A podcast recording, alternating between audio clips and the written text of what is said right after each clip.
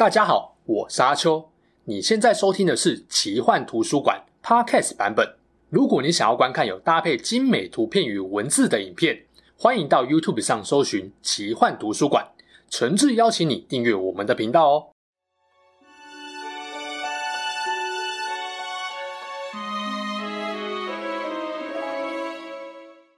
Hello，大家好，我是阿秋，来聊聊神秘奇幻的主题故事。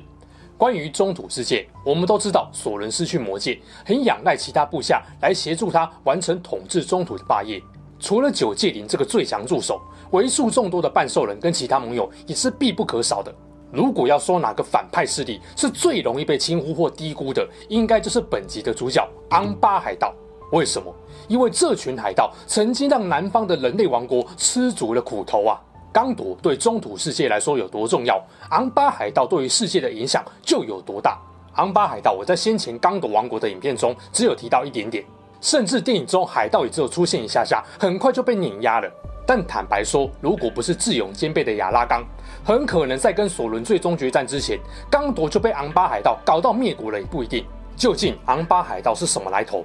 为什么他们会成为刚铎最困扰的敌人之一？甚至一度让这个中土守护神国度面临生死存亡的危机呢？他们到底跟刚铎有什么恩怨纠葛与利害关系？听完，除了会知道海盗对中土大陆的影响其实很关键之外，还会更佩服亚拉冈哦。那既然要聊海盗，就来推荐一款热腾腾刚推出不久的海盗主题策略游戏《征服之海：海盗荣耀》。其实吼、跟航海寻宝、探险或海盗有关的游戏，这十年来没少过。但没几款有让我感觉到自己是个真海上男子汉的感觉。探索、冒险、寻宝、贸易、海战这些元素都很基本。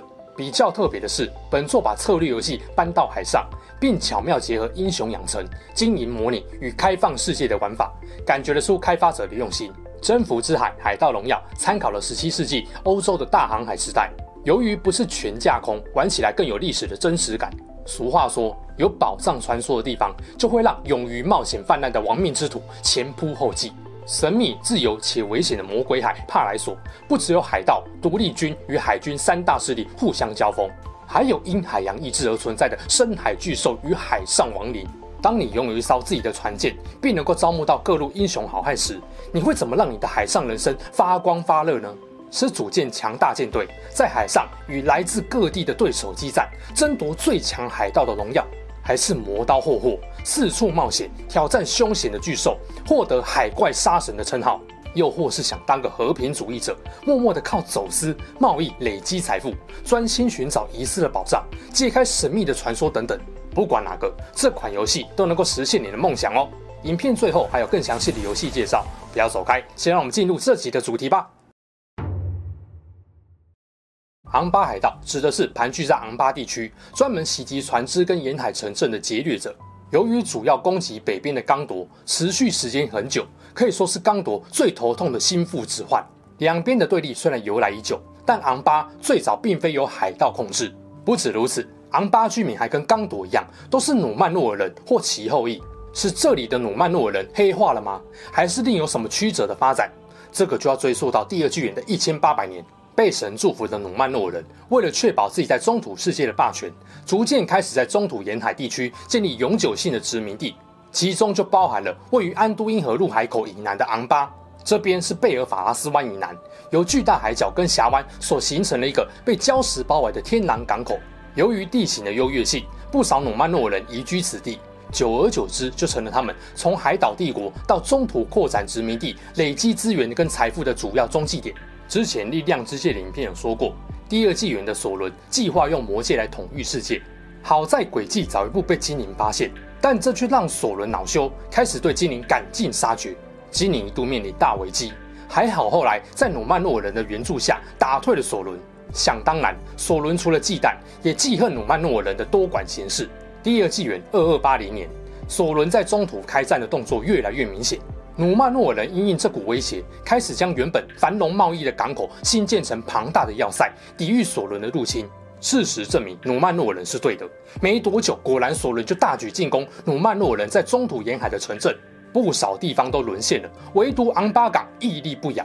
就这样，昂巴持续作为努曼诺尔人往来中土跟帝国的贸易枢纽，为帝国和中土殖民者提供了不少强大能量。也可以说，昂巴是努曼诺尔的影响力得以扩散到整个中土大陆的根基跟大本营。第二纪元三二六一年，在努曼诺尔帝国如日中天时，皇帝雅尔法拉松统领舰队前往中土，准备打爆索伦。而他登陆的地点就是昂巴，还命令索伦投降，可见昂巴港的重要性。然而，这个强大帝国的结局，后来大家也知道了。在索伦计谋诱使下，不断膨胀的优越感，让他们动身抢夺神的地盘，结果出征失败，把整座努曼诺尔岛都给赔光光。灭国之前，有一批始终尊敬神的王族提前出逃到中土，以伊兰迪尔为首，建立了亚尔诺跟刚铎两大人类王国。而原本一些住在昂巴港、仇视神的努曼诺尔人跟他们的后代，也幸运躲过劫难。灭国让这些人对于自诩正义的神更加不满，堕落成黑暗努曼诺人。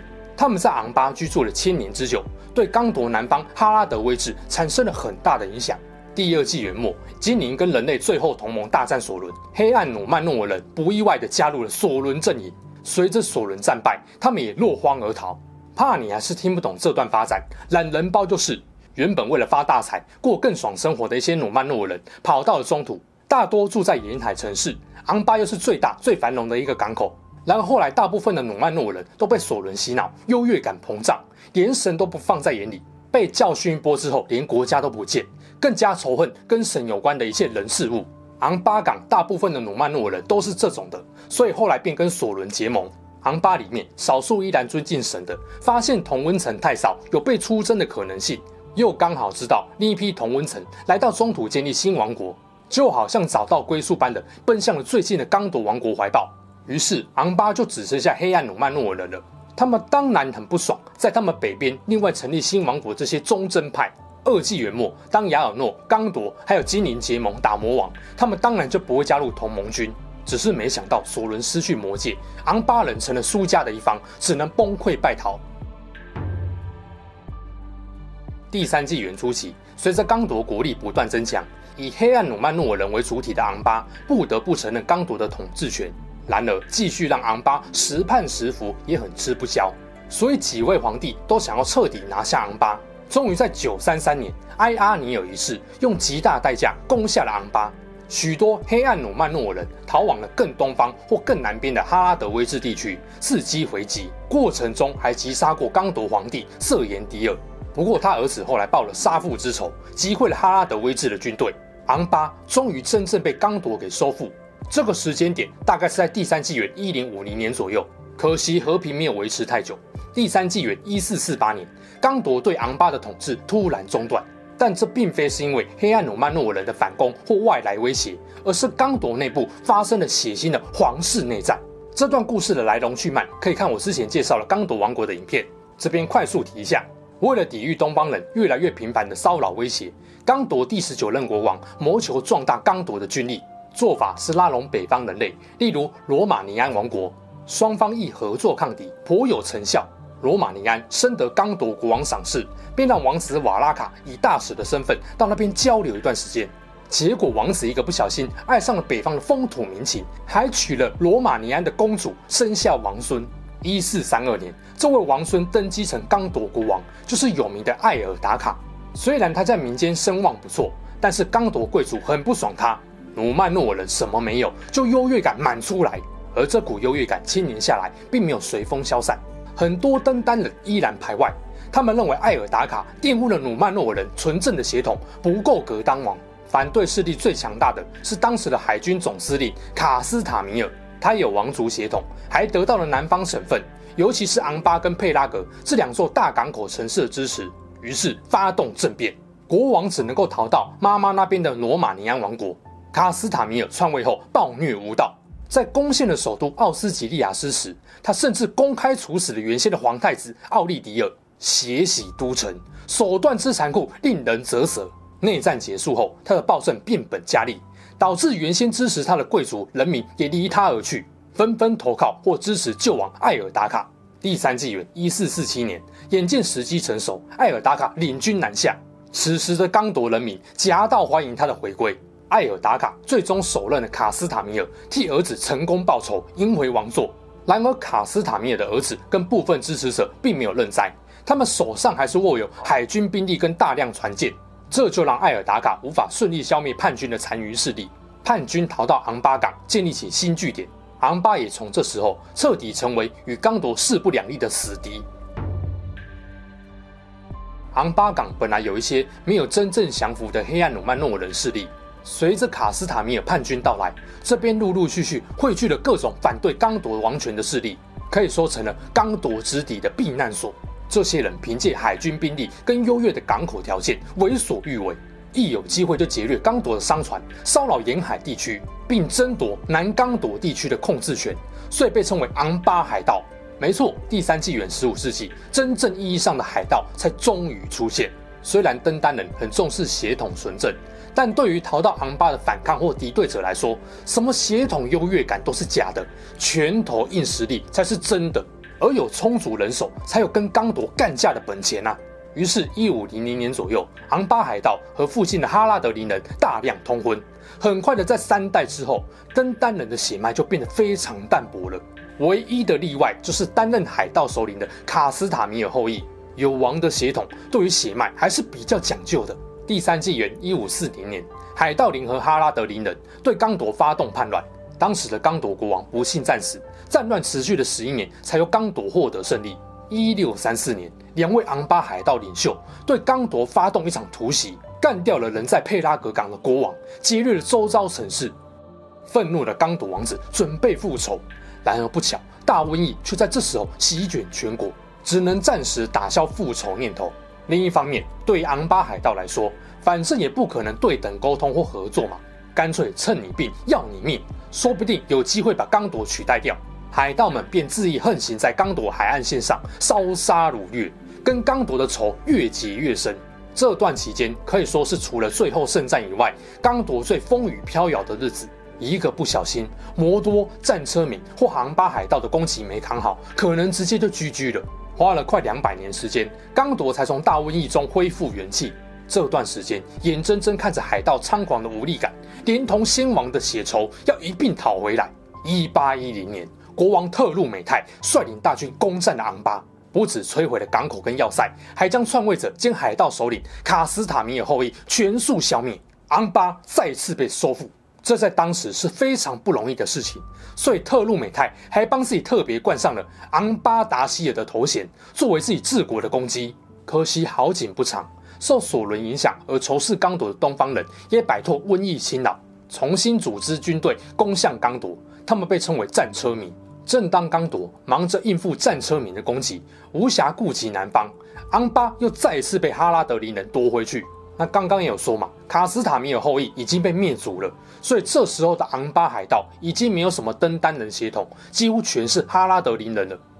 在甘道夫怀疑此灵法师身份时，索伦暂时从多尔戈多离开，到东方避风头，持续了四百年之久。这段时间大陆相对和平不少，直到二四六零年，索伦返回多尔戈多后，刚铎又开始轮番遭受摩多半兽人跟昂巴海盗的攻击。二七五八年，昂巴海盗更是开了大绝招，派了三支舰队大举进攻刚铎沿海地区，其中支舰队还在刚铎西部直接登陆，并跟当地的登兰德人在爱辛河口会师，一并侵略洛汉王国，攻势之庞大，到了隔年才被刚铎击败。第三纪元二九五一年，索伦在摩多公开现身后，昂巴海盗又刷了一波存在感，为了教训死敌刚铎，很快就跟索伦结盟。刚铎宰相艾克西里昂二世的一名部将体认到昂巴海盗将会对刚铎南方造成致命威胁，便在二九八零年集结起一支小型舰队，先下手为强，夜袭昂巴。不止烧掉了海盗一大批船只，还干掉了当时海盗首领，用很小的损失重挫了海盗，瓦解了他们对于刚铎海岸线的威胁。这个将领正是以游侠身份到刚铎打工，协助对抗魔王的亚拉冈。被亚拉冈杀了措手不及的昂巴海盗，虽然直到魔界圣战的三零一九年，实力都没有恢复到四十年前的水准，但仍然是一股不可忽视的力量。在攸关刚铎生死存亡的帕兰诺平原之战打响后，昂巴海盗当然不可能缺席，派出支大军去支援正在进攻米纳斯提利斯的索伦军队。当海盗抵达了佩拉格港口时，亚拉冈却带着亡灵大军出现在这边，亡灵们全都冲上船，吓傻了所有海盗。要么逃窜，要么被杀，要么就是自己跳水淹死，根本是无情碾压。也因为这样夺取了海盗的所有船只跟补给资源，一路北上驰援白城，也成了刚铎击败索伦的一大关键。直到索伦真正败亡，亚拉冈成为丛林王国的国王，在他任内才彻底收复了昂巴。因为并非单纯以力服人，才能让南方的哈拉德林人也愿意遣使跟刚铎建立长久的和平关系。昂巴海盗也从中土世界历史中消失了。介绍完昂巴海盗后，我们来回答影片开头几个问题。我这边整理归纳一下：首先，昂巴海盗为什么处处跟刚铎作对？这个其实分成三个阶段。回到昂巴的起源，它是一个大型港口，最早在第二纪元时期被努曼诺人当成到中土殖民赚钱的中继站基地。当时昂巴还不存在以劫掠为生的海盗，就算有也不成气候。而且当时候刚铎王国也还没出现。后来因为努曼诺尔被索伦推了一把，冲动找神干架，被灭国了，才有一批挺神派的，在神降灾之前到中土建立南北两个新国度。南方就是后来的刚铎，这时原先就居住在昂巴港反神的努曼诺尔人更不爽神了，甚至在第二纪元末跟索伦联手对付刚铎。这是刚铎跟昂巴港搞对立的第一个阶段，也可以说是努曼诺尔人中中王派跟忠贞派互看不爽的延续。第三纪元开始，刚铎国王一直想彻底拿下不听话的昂巴，花了大约一千年的时间才收复成功。想不到四百年后，刚铎发生皇室内战。出现卡斯塔米尔这个统领海军的篡位者，当流亡的国王赢回自己的大位时，叛军后裔便逃到南方的昂巴港，还顺手把刚铎海军战舰跟不少兵力都 A 走，作为对抗血统不纯正国王的反叛势力，和刚铎势不两立，以船舰大肆烧杀劫掠邻近地区。这时候才真正有了昂巴海盗这个称呼，多为登丹人，不少人还是皇族哦。这是第二个阶段，也就是刚铎对抗不爽刚铎的叛军大杂烩。叛军们在昂巴跟哈拉德林人大量通婚，虽然登丹人的血统逐渐流失，却也保证了生存跟势力的扩大。不久后，还策划一场大猛攻，干掉了刚铎国王。刚好又碰上大瘟疫侵袭大陆，刚铎一度危机重重，火烧屁股。这个冲突加大的第三阶段，昂巴海盗基本上就是延续前人对刚铎的仇恨，一有机会就要弄死你。三不五时劫掠重要城镇一波，让刚铎无法专心抵御东方魔王的势力。就这样拉拉扯扯了一千多年，直到亚拉冈两次击破昂巴海盗，替风中残烛的刚铎守住了艰难一胜。历史的发展刚好让临近刚铎的昂巴屡次成为反对势力集结的大本营。更妙的是，这些昂巴海盗最早还是具有刚铎王族血脉的一群人，他们的立场变化也可以说是中土世界黑暗人类势力的缩影，告诉我们。不是每个中土人类都支持甘道夫、凯兰崔尔或迪奈瑟跟亚拉冈，多的是反抗正统、投靠索伦的家伙。第二个疑问：昂巴的危险性在哪里？为什么足以威胁刚铎？最主要是昂巴离刚铎很近，且刚好是在被视为鞭长莫及的南方边境。这个位置，不管是洛汗还是北方的罗马尼安，都无法顺利驰援刚铎，大多数时候只能靠自己来攻守。那如果昂巴不够强就算了，偏偏住这边的最早也是努曼诺尔人，论科技、装备、战斗力，不一定会输给刚铎哦。最要命的是，后来以卡斯塔米尔为首的叛军，基本上把刚铎的海军整晚端走，以至于逃到昂巴后，刚铎没有像样的军舰消灭他们，昂巴海盗就这样长起来了。然后呢，南边的哈拉德林人又多是高傲好战的分子，虽然跟刚铎打败多胜少。但每一次攻击都必定让刚铎付出一定的代价，所以后来亚拉刚到刚铎打工，领先出兵昂巴那场夜袭，才会让大家这么惊叹。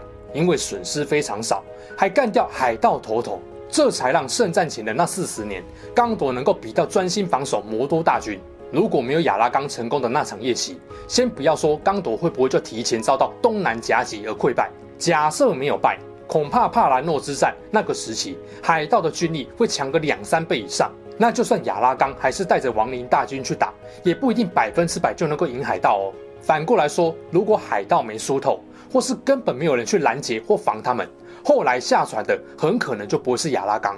刚铎直接被海盗援军给打爆，而且还好亚拉冈有成功拉到亡灵部队。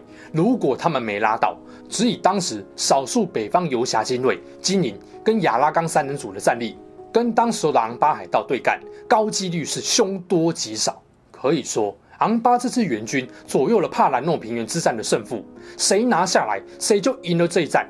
这样讲，不知道大家是不是就能够理解昂巴海盗的威胁性呢？当然，这也让我们知道亚拉冈有多厉害了。如果不是他深知海盗的祸害有多深，两次带队灭掉对方主力，刚铎后面连跟索伦玩的本钱应该都没有。最后一个问题是，刚铎为什么不找机会彻底消灭昂巴？这个刚刚应该有提过了。刚铎当然很想啊，也努力过了，就失败啊。一来昂巴为此尴尬，很难绕人一起打；二来昂巴又有蛮强的战舰跟兵力；第三，东方魔都的防务更重要，根本不可能请全国之力去打昂巴海盗。所以能赢就已经是万幸了，要彻底消灭真的太难。要赢大概只有一种可能，就是当初没有让卡斯塔米尔后裔把刚铎海军带走，这样一来，昂巴海盗可能就不会出现，也不会这么穷，顶多只是一群日益被削弱的昂巴反抗者而已。听完昂巴海盗与魔界世界的纠葛牵连，回到赞助本期影片播出的干爹，也是喜欢航海海盗元素的人不容错过的游戏《征服之海：海盗荣耀》。首先，身为船长，以船为家是很基本的，对吧？游戏就让你用海盗船当基地，而且是可以随时自由移动，不被限制在某个地图角落的哦。很多航海游戏不是不好玩，而是缺乏沉浸式体验。明明是海盗，却没有海盗的样子。有了移动组成，搭配自由探索的开放海域，就能够完成很多海盗能够做的事了，像是寻找宝藏、商品贸易、劫掠走私、祭拜祭坛、海岛探索、商会委托等等。我知道有人想问，船只的外观能不能 DIY？当然嘞，在海上混嘞，派头不弄霸气点，人家还以为你只是个会捕鱼的渔夫呢。什么船首像啊、船舵啊、火炮啊、风帆配件弄一弄，看起来都超杀的。随着船只越来越雄伟，船舱里面要怎么分配维生所需的功能就很重要了。你可以根据喜好需求，在有限空间里调配船舱的功能，体验于不同以往的特别生活。当然，高品质大作的美术音乐也是一款成功游戏不可或缺的。声音方面，举帆木船、海水声等音效都是真实场景收音。BGM 也是知名作曲家跟布达佩斯交响乐团合作所演奏的。台湾更找来我好喜欢的歌手动力火车来代言，百首知名歌曲的经典旋律融入到游戏里面。大家赶快去抽卡试试，抽出传说英雄就能够听到这个绝妙彩蛋了，超赞！美术部分讲究了十七世纪大航海时代的各种历史地理细节，搭配上好引擎，实现了最优质的画面表现。高品质的视听体验，让人感觉像是进入一款能够玩的沉浸式海盗电影。更重要的一点是，海上闯荡怎么可以没兄弟啊？就如同佛罗多离不开山姆一样。这游戏特别强调互助精神，在最危机的时候挺身而出，兄弟有难没关系，直接挺一波。这个挺也不是派几个小兵过去当援军而已。拜托，都有移动组成这个优势了，当然是整艘船直接开过去助阵啊！在海上什么风雨没见过，不离不弃，有情有义，就没什么好怕的。这也是为什么我喜欢这款游戏的原因。谁说海盗就只能自私自利？谁说财富、荣耀和兄弟情不能全包呢？想体验刺激有趣的海盗生活吗？现在就点击资讯栏专属链接，立刻下载《征服之海：海盗荣耀》。输入我的专属礼包码 A C H I U，还可以领取游戏虚宝哦！浪再大，我挺你。